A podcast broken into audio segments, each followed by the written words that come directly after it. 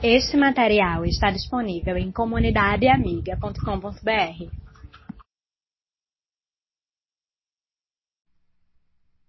Com os cânticos, com adoração.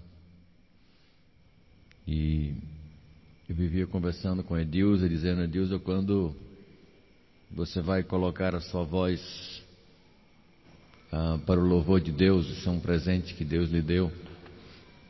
E eu fico contente de ver como o amor de Deus tocou na vida dessa senhora e como ela tem sido testemunho na sua casa, no meio em que ela vive. Ela diz não é fácil. E me lembro também como ela tem sido simples e dependente de Deus. Não sei se foi exatamente o ano passado, quando ela ia, estar no Jô Soares, ela me procurou e disse: Pastor, ore por mim, porque eu quero honrar a Deus ali quando eu estiver por ali. E Deus tem usado essa irmã em Cristo, mas não pense que sem dificuldades. Honrar a Deus não é uma coisa que o Rei de Treva nos deixa fazer com tranquilidade, vida mansa, sem problemas, muitas vezes nos colocando em situações difíceis. E ela uma vez chegou para mim e disse: Me botaram para cantar tal música, e eu disse: Não canto. Essa aí eu não canto, porque não glorifica o meu Deus. Às vezes a gente tem que dizer não e nem sabemos a que custo isto fica. Mas honrar a Deus é o privilégio da vida do ser humano. Honrar a Deus é o melhor projeto de vida. É obedecer a Cristo, onde nós encontramos a vontade boa, perfeita e agradável mesmo que isto implique em algum custo. Amar a Deus sobre todas as coisas, amar o próximo como a nós mesmos, é a base da nossa fé cristã. E dentro do nosso estudo que estamos fazendo, pedaço a pedaço do livro de Romanos, estamos estudando bem a miúde, uma vez a cada domingo, as características de uma pessoa, de um homem, de uma mulher que serve a Jesus de todo o seu coração. Final de semana passada, eu estive na cidade de Mossoró, no Rio Grande do Norte. Tive a oportunidade de compartilhar com os irmãos de uma forma mais rápida, pelo menos as cinco primeiras marcas que temos estudado aqui domingo a domingo. Hoje nós temos vários irmãos que são lá da igreja de Mossoró que vieram para o congresso da nossa igreja presbiteriana sobre crianças lá no Palavra da Vida, onde membros da nossa igreja também esteve participando. Eu quero dar boas-vindas ao pessoal de Mossoró. Levanta a mão aí onde está o pessoal de Mossoró. Esse é o pessoal de Mossoró. Sejam bem-vindos, irmãos. Deus abençoe. Abra sua Bíblia e vamos avaliar com mais cautela o texto de Romanos, capítulo 1, versículo de número 11. Romanos 1, 11. Três verbos condicionados a um quarto. Decidir, ajudar, decidir, repartir, decidir, construir ou edificar. Tanto o repartir, como o ajudar, como edificar, aparecem como atos da decisão. E quando nós falamos em decisão, antes de ler o texto, é bom lembrarmos que a nossa estrutura de vida está ligada a duas coisas. Podemos decidir por razões plausíveis, parado, bem pensado, analisado, ou podemos decidir como uma resposta às nossas emoções, ao que sentimos aos impulsos do momento, ao que as circunstâncias nos pedem. Essa é uma questão que já tenho trabalhado aqui com a igreja, mas relembrar mais uma vez, eu acho que é oportuno. Nós somos feitos em imagem de Deus, seres racionais e também seres emocionais. E enquanto a emoção reage, a razão interage, interfere.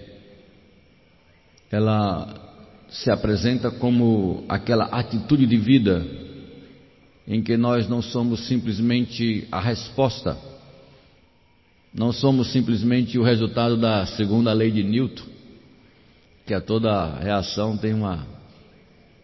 Ah, a turma sabe rapidinho, né? Então sabemos que facilmente nós somos reativos, os nossos slogans do dia a dia diz isso, né? Bateu, tomou, chutou, levou, pediu, a gente dá, se fala, ouve. E a gente está sempre acostumado com esse modo reativo. Mas o modo de intervenção que leva a uma atitude pensada, este deve ser o maior aspecto a controlar a nossa vida. E quando eu estou falando de amor, eu estou me referindo a uma atitude e não a um sentimento. Por incrível que pareça, nós estamos mais acostumados a entender amor como algo que se sente do que como algo que a gente decide praticar. Quando cantamos aqui que o amor é o dom supremo, que ele não se ensoberbece, ele não se orgulha, ele não tem a opção de trazer a estrutura para se auto-beneficiar, ele sabe esperar, ele sabe suportar, ele é fiel e ele nunca acaba. Essas características não podem ser atribuídas a sentimentos. Porque os sentimentos são temporários, eles acabam, são efêmeros e não são os resultados das nossas decisões. Podemos controlar nossos sentimentos, mas não podemos decidir quando ele começa. Nem temos autoridade para dizer pare e o sentimento para. Mas as nossas atitudes, sim. Jesus Cristo disse que os filhos e filhas de Deus devem amar a Deus, devem amar ao próximo, devem amar a si mesmo, devem amar seus parentes, seus cônjuges, seu cônjuge, filhos e filhas. Mas a Bíblia nos diz que o Senhor Jesus Cristo disse: Amai os vossos inimigos. Ninguém gosta de inimigo, mas nós podemos amar, ter atitudes de amor para com uma pessoa que eu não gosto. Isso é possível. Nesta ótica, nós podemos avaliar a mola propulsora que levou o apóstolo Paulo a ir ou desejar ir para a igreja de Roma. No versículo de número 11, mostrando a boa vontade dele, ele disse: porque eu quero muito ver-vos. E aí ele diz a causa: a fim de repartir bênçãos espirituais com vocês, para fortalecê-los. Paulo desejava no coração profundamente ir até a igreja de Roma, repetindo e enfatizando, talvez enfatizando o que nós falamos dois domingos atrás, quando nós apresentamos para vocês o que seria a realidade de Paulo ir a Roma. Sendo a capital do império, uma cidade conhecida pela sua beleza, pelos seus prédios, primeira cidade do mundo a chegar a um milhão de habitantes, O imperador havia construído em Roma castelos lindíssimos. O prédio do Senado era considerado como um verdadeiro espaço de mármore de todo tipo. Os jardins, os palácios, as construções enormes. Isso fazia de Roma uma excelente cidade para conhecer. Não podemos pensar que Paulo, como líder, e um líder bem conhecido, imaginasse que ir a Roma seria uma viagem de turismo, uma viagem interessante. Falamos e repetimos que o apóstolo Paulo ir a Roma seria colocar em risco a sua própria vida. Um homem conhecido, um homem que de alguma forma pregava contra a postura do imperador como senhor, ir a Roma significava muito risco. Entretanto, Paulo diz: Eu quero ajudar vocês. Irmãos, o verdadeiro amor, ele não cruza os braços, apesar dos riscos, apesar das possíveis perdas. E é interessante nós notarmos que a base deste amor é uma palavrinha que a gente usa muito pouco no nosso dia a dia e alguns até nem a colocam no seu vocabulário: altruísmo. Talvez alguns de vocês cheguem até a dizer altru quê? Altruísmo. Você conhece mais egoísmo, mas com certeza não está acostumado com o altruísmo. O altruísmo é o amor focado no outro, onde nós abrimos mão da vantagem pessoal para olharmos benefício para o outro.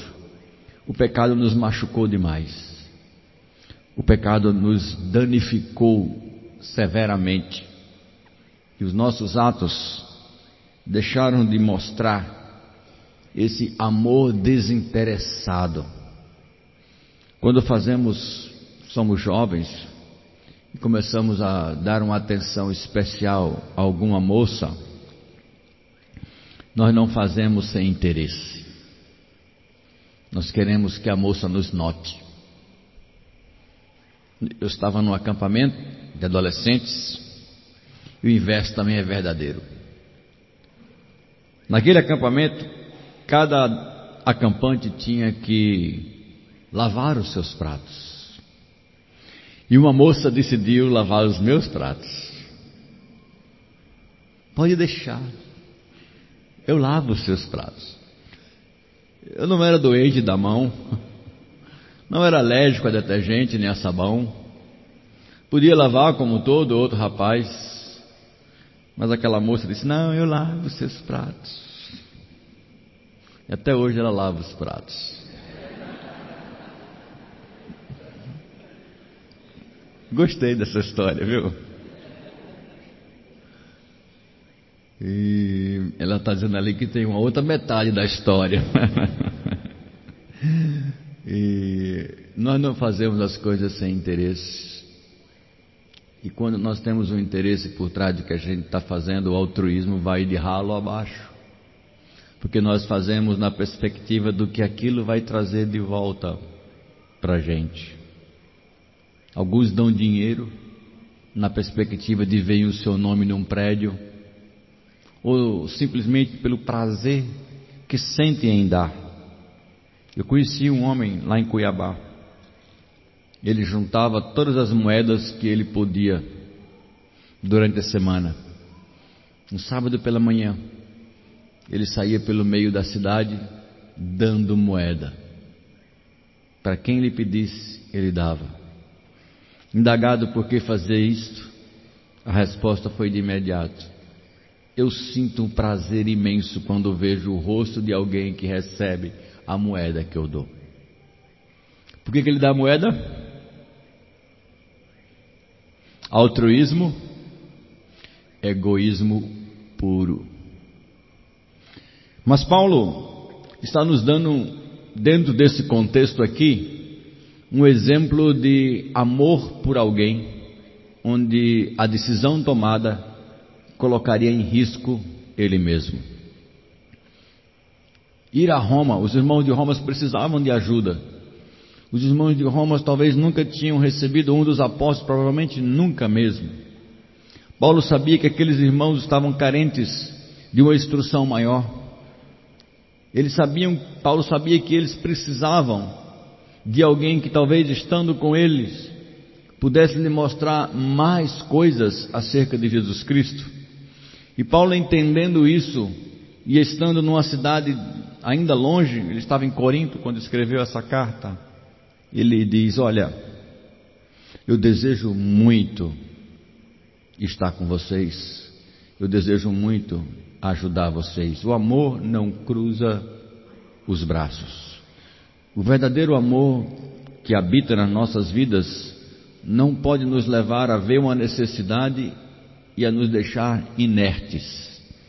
O apóstolo João, ele dedica praticamente três capítulos da sua pequena carta de cinco para falar sobre amor. No final do capítulo 2, do capítulo 3, do capítulo 4, a abordagem dele é basicamente o amor. E ali ele diz que se algum irmão ou irmã que tem posses nesta vida, vir ao seu irmão passar necessidade e não faz nada, e essa pessoa diz que ama a Deus, o apóstolo João diz: essa pessoa é mentirosa. Como pode ela dizer que ama a Deus a quem não vê? E diz que ama o irmão que, vendo a sua necessidade, nada faz. E ele diz: Filhinhos, não amemos apenas de palavra, mas de fato e de verdade. É porque o amor não cruza os braços. O amor leva aquele que foi transformado pela graça de Jesus a ajudar. E Paulo, quando entendeu a necessidade da igreja de Roma, ele disse: Eu quero ajudar vocês. Mas vai mais à frente, e o texto diz: a fim de repartir bênçãos. O amor, queridos, ele nos motiva muitas vezes a dar do que é nosso. Há uma frase popular muito interessante que reflete essa característica do verdadeiro amor. Você pode dar sem amar mas você jamais vai poder amar sem dar. Este modelo ou este proceder acerca do amor tem o seu exemplo maior no próprio Deus. E há um versículo que eu sei que a grande maioria de vocês conhecem, conhece lá em João capítulo 3, versículo de número 16. Ah, lembrei. Porque Deus amou o mundo de tal maneira. Ele fez o quê? Ele deu. No capítulo 15 do Evangelho de João, do mesmo Evangelho, Jesus Cristo disse: Ninguém tem maior amor do que este. Qual é? O de dar a sua vida em favor dos seus amigos. Eu tenho chamado vocês de amigos, disse o Senhor Jesus. A característica do amor é repartir, é dar. E quando isso começa a acontecer nas nossas vidas, nós começamos a nos ver como instrumento de Deus para dar do nosso tempo, dar das nossas habilidades, porque às vezes nós queremos refletir amor simplesmente como uma questão de dar coisas. E aí os casais, ora marido, às vezes esposa, cometem erros muito sérios. Eles querem compensar o amor com coisas. Por algum motivo brigam, por algum motivo a, realização, a relação está, está estremecida. Aí um vai e compra flor, o outro vai e compra uma caixa de bombom, sei lá. Compra alguma coisa que acha que o outro vai gostar e começa a dar. Na verdade, o que eu estou querendo tocar aqui quando eu falo nessa questão do repartir é que o ser humano ele é verdadeiramente carente de amor. Talvez não tem coisa mais dolorosa para um ser humano é ele ouvir ou perceber do outro: não amo você. Essa frase machuca o que nós temos de mais precioso dentro da gente. Quando de lá para cá vem uma expressão: Não amo você. Assim como eu te amo provoca aquele tchan, ah, gostoso. O não te amo é como uma dinamite destruidora das bases. Porque o ser humano foi feito para viver pleno de amor. E quando o amor não é corretamente aplicado nas relações, o que acontece geralmente é uma estrutura de baixa estima, por um lado, o que é que tem comigo, o que é que houve comigo, ou alguém que começa a fazer alguma coisa para ganhar uma atenção, um pouco de amor e vira a síndrome do pires. Alguém com o pires na mão, por favor me ame, por favor não me deixe, por favor não vá embora, por favor fique aqui. E começa a mendigar o amor de alguém, porque somos seres carentes. O amor não foi feito para ser acumulado, nós não somos um mar morto de amor que só recebe a água e não drena para lugar nenhum. Não, não, não. Deus nos fez reservatórios para sermos ou termos torneiras abertas. E a Bíblia diz: Nós amamos, sabe por quê?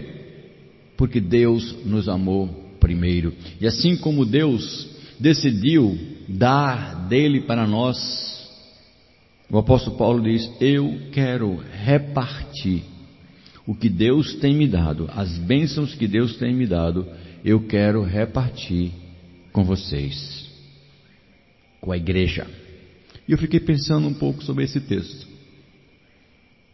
E fiquei pensando comigo e fiquei pensando na maioria de vocês. O que é que você tem repartido com a igreja, com o povo de Deus.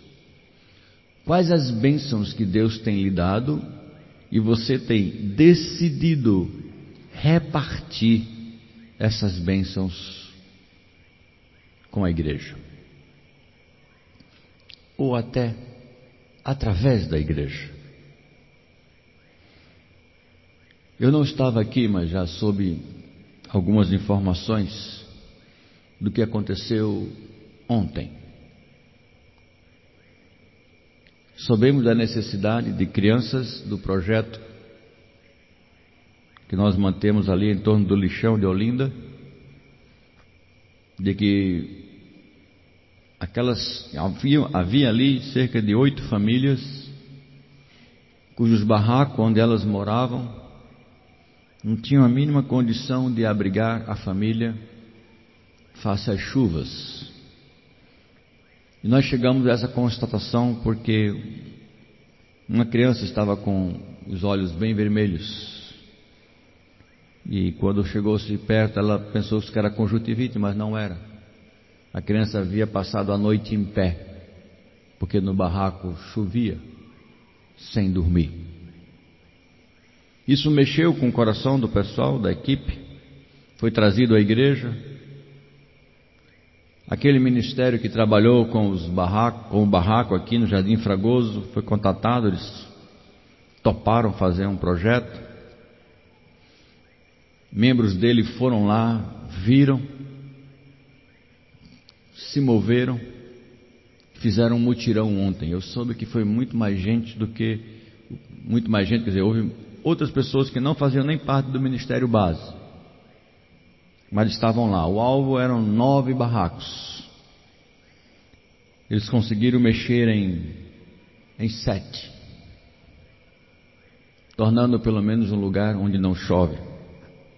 Mas já chegaram para mim, pastor, o piso aonde eu vi que as crianças deitam não dá para ficar como está. É preciso fazer alguma coisa. O verdadeiro amor não cruza os braços. O verdadeiro amor não olha uma obra que faz e diz: excelente, já dei minha parcela. Ele leva a mais. Agora tem que fazer mais. Eu ia fazer uma reforma na minha casa, pensa-se assim: não, eu vou tirar parte disso, eu vou ajudar aquele que jamais vai poder mexer na sua casa. Mas irmãos, a questão não é só do pobre. A questão do amor também envolve os que sofrem. Será que nós estamos realmente dispostos a nos aproximar das pessoas que sofrem? Paulo certamente, ao chegar em Roma, se depararia com pessoas que estariam sofrendo pelo Evangelho. Será que a gente tem interesse em se aproximar em quem está sofrendo? E chorar um pouco com quem chora, sentir um pouco a dor. E às vezes a dor não é física. Às vezes alguém perdeu um ente querido, você se preocupa em ir lá naquela casa? Ou vive a sua vida e, ah, o tempo cura. Quanto você está repartindo de você mesmo para com a igreja? Quanto de amor e de muito interesse, usando a expressão do apóstolo Paulo. Eu quero muito repartir. Eu quero muito poder dar de mim mesmo, ao invés de dizer eu quero muito cuidar da minha própria vida, eu quero muito conseguir os meus próprios alvos, eu quero muito colocar a minha vida numa, num conforto melhor. Eu quero muito dar melhor para os meus filhos. Não estou dizendo que isso são alvos ou desejos ilícitos. Mas a minha pergunta é: que espaço você tem para os que sofrem, além dos pobres? E se eu perguntasse mais uma coisa? Que espaço você tem para os presos? Para alguém que está encarcerado? Ah, pastor, de jeito nenhum. Eu tenho me encontrado com muitos pastores do interior e aqueles que ainda não estão no interior, e eu fico perguntando para eles: o que, que você vai fazer na delegacia da cidade do seu interior? E nenhum dos pastores com quem eu conversei até agora se preocupou em ir na delegacia e simplesmente chegar para um delegado e dizer: Doutor, eu sou pastor, eu gostaria de conversar com um desses presos aí, conversar de Jesus, o senhor permite? A graça de Deus pode mexer num deles, ele nunca mais volta aqui, doutor. Eu só queria botar um banquinho do lado de fora da cadeia ali e ficar conversando com ele um pouco. Falar que existe amor de Deus para ele. Você acha que o delegado ia deixar você ir lá? Os pastores ficam pensando assim: é. é. Mas Jesus Cristo disse que alguns dirão: Senhor, nós expulsamos demônio em teu nome. Senhor, nós pregamos em teu nome. E ele vai dizer: Não sei quem são vocês. Eu estive nu e vocês não me vestiram. Eu estive com fome, vocês não me deram de comer. Eu estive preso e vocês não me foram visitar. O amor reparte. Reparte tempo, reparte bens, reparte atenção, reparte até emoção. Desejo muito repartir. Se não cruza os braços, é porque toma uma atitude, uma decisão de fazer alguma coisa, de dar. E por fim, irmãos, em algumas traduções mais antigas das Escrituras, quando nós encontramos a palavra amor, ela, essa expressão da língua original, não era traduzida por amor, era traduzida por caridade. Entretanto, esse vocábulo caridade na nossa língua está muito mais voltado para ações a favor ou dirigidas para quem estão em grandes dificuldades, ou pelo menos em dificuldades, e deixava de fora uma perspectiva de edificação, de construção. E o apóstolo Paulo diz: Eu quero repartir bênçãos espirituais com vocês, para fortalecer a fé de vocês. O verdadeiro amor de Deus agindo através de nós, atua como veículo para fazer o outro ou conhecer a Deus ou fortalecer a sua fé. Deixe-me lhe dar um exemplo. Há um tempo atrás, uma senhora voluntária aqui da igreja estava visitando uma família também lá no projeto Proclamação e essa senhora começou a falar do amor de Deus. E falando do amor de Deus naquele casebre, a senhora que ouvia disse: Se Deus me ama tanto, por que, que Ele permite que eu esteja numa vida tão desgraçada? O que você diria? O que você diria? E aquela senhora não disse nada, falou outras coisas, mas saiu profundamente incomodada e me procurou. Relatou essa história, disse: Pastor, o que, que eu devo fazer numa situação dessa? E Deus me orientou a falar para aquela senhora. Eu disse para ela: quando alguém lhe disser isso, manda ela olhar para você mesmo. Diga assim: olhe para mim. E ela disse: e daí? Disse: não, e daí já foi tudo. Como assim? E eu perguntei para aquela senhora: quanto a senhora ganha para ir lá? Nada. Por que, que a senhora vai lá? Porque eu entendo que Deus me move. Ora, a senhora vai lá por vontade própria, no desejo de servir e para obedecer o que Deus quer para isso, para servir aquela família. Então, minha irmã, você é a expressão do amor de Deus para aquela família. E ela voltou lá. E voltando lá, ela disse: Olha, você me perguntou isso, isso, isso, eu vou lhe dizer por que, Deus lhe ama. Olhe para mim. Olhe para mim. Por que, que eu estou aqui? Quanto é que eu ganho para estar aqui? Eu lhe conheço de onde?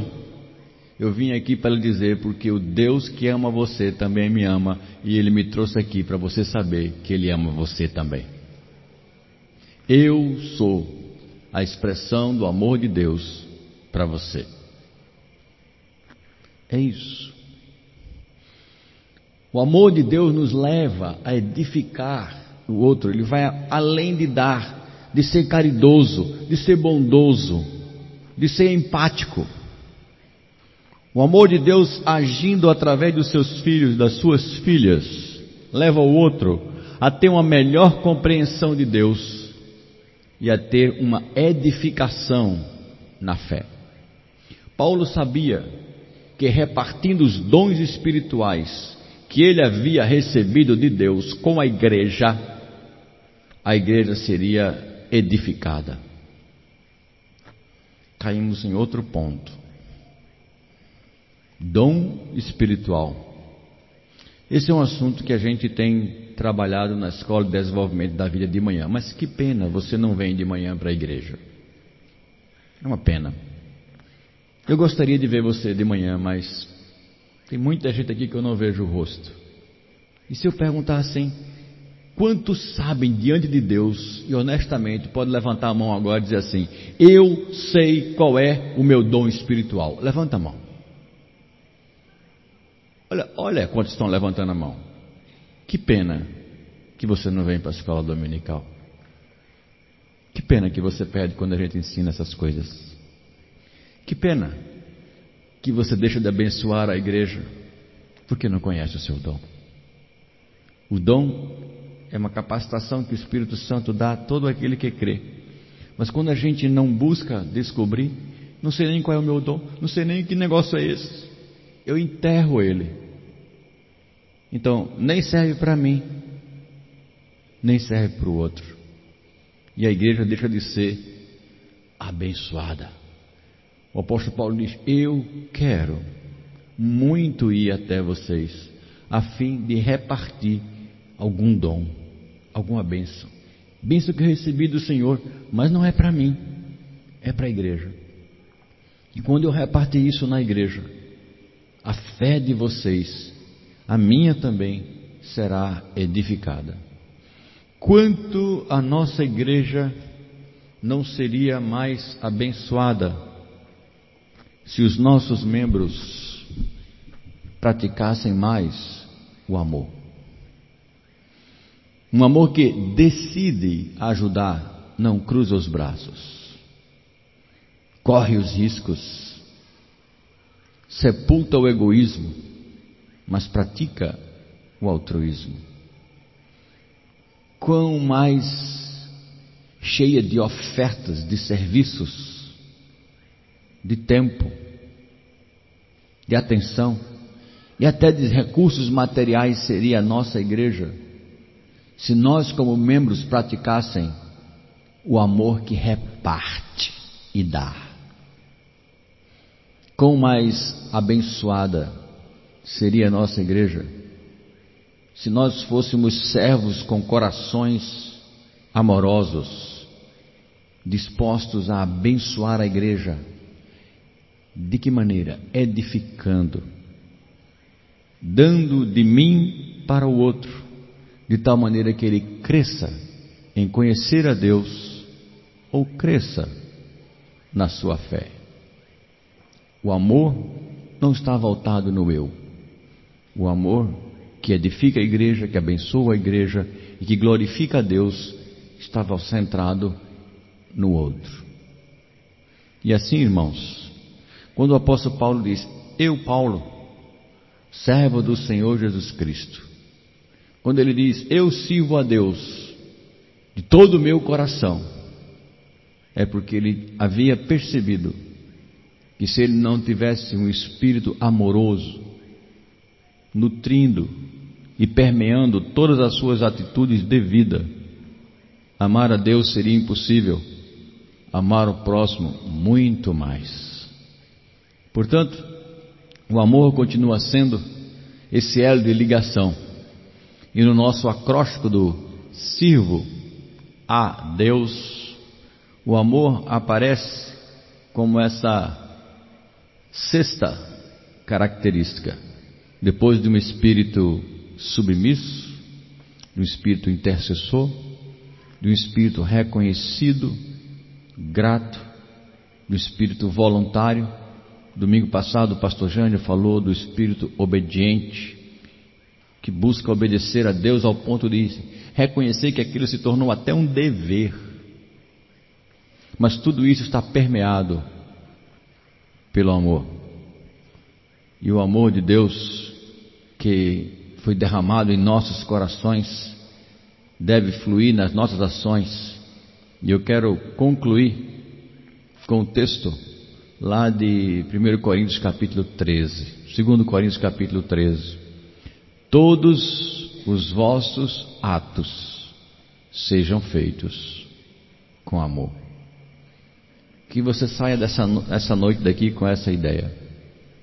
Eu realmente amo eu pratico como servo de Deus o amor? Vamos curvar nossas cabeças e vamos orar.